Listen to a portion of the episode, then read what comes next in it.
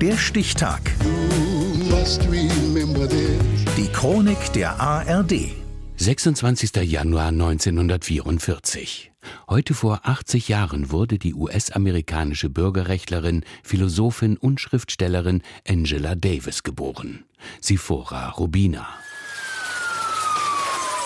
August 1970. Richard Nixon ist US-Präsident, Ronald Reagan Gouverneur von Kalifornien und die zentrale Sicherheitsbehörde der Vereinigten Staaten FBI fahndet landesweit nach einer Frau.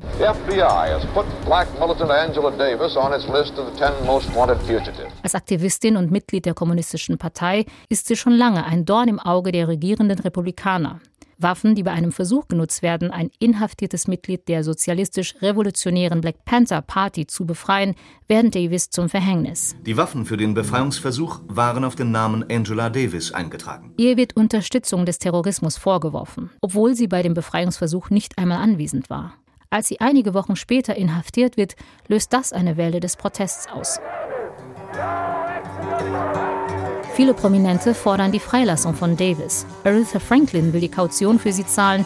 John Lennon und die Rolling Stones besingen sie.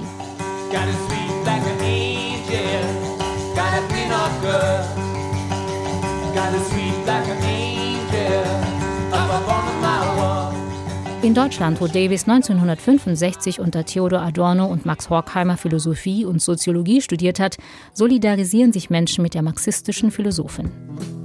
Dies ist die Geschichte von den Untaten der Angela Davis, warum sie in die Gaskammer geschickt und ermordet werden soll. Singt der Schriftsteller Franz Josef Degenhardt. Aus der DDR kommen Säcke voller Briefe und Postkarten. Eine Million Rosen für Angela Davis ist das Motto einer von der Jugendzeitung der FDJ initiierten Aktion.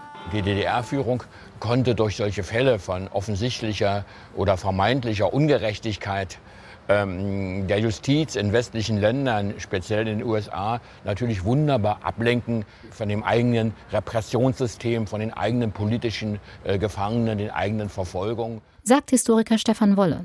Ob staatlich organisiert oder nicht, Angela Davis Schicksal berührt die Menschen hüben wie drüben.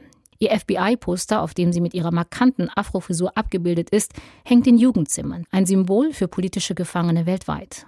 Am 4. Juni 1972 wird Angela Davis von allen Anklagepunkten freigesprochen. Ich möchte sagen, vielen herzlichen Dank für alle die Unterstützung in der DDR. Als Dank reist Davis im September 1972 in die DDR. Sie trifft Erich Honecker und Walter Ulbricht, reist nach Magdeburg und Leipzig, wird mit Auszeichnungen und Ehrungen überhäuft. 1973 ist sie zu Gast in Berlin bei den 10. Weltfestspielen der Jugend und Studenten.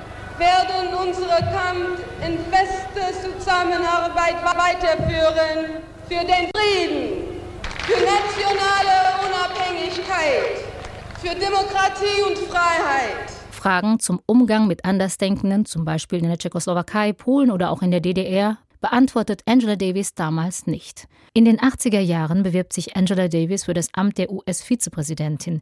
Sie unterstützt die Occupy und Black Lives Matter-Bewegung, fordert die Abschaffung von Gefängnissen und lehnt polizeiliche Strukturen ab.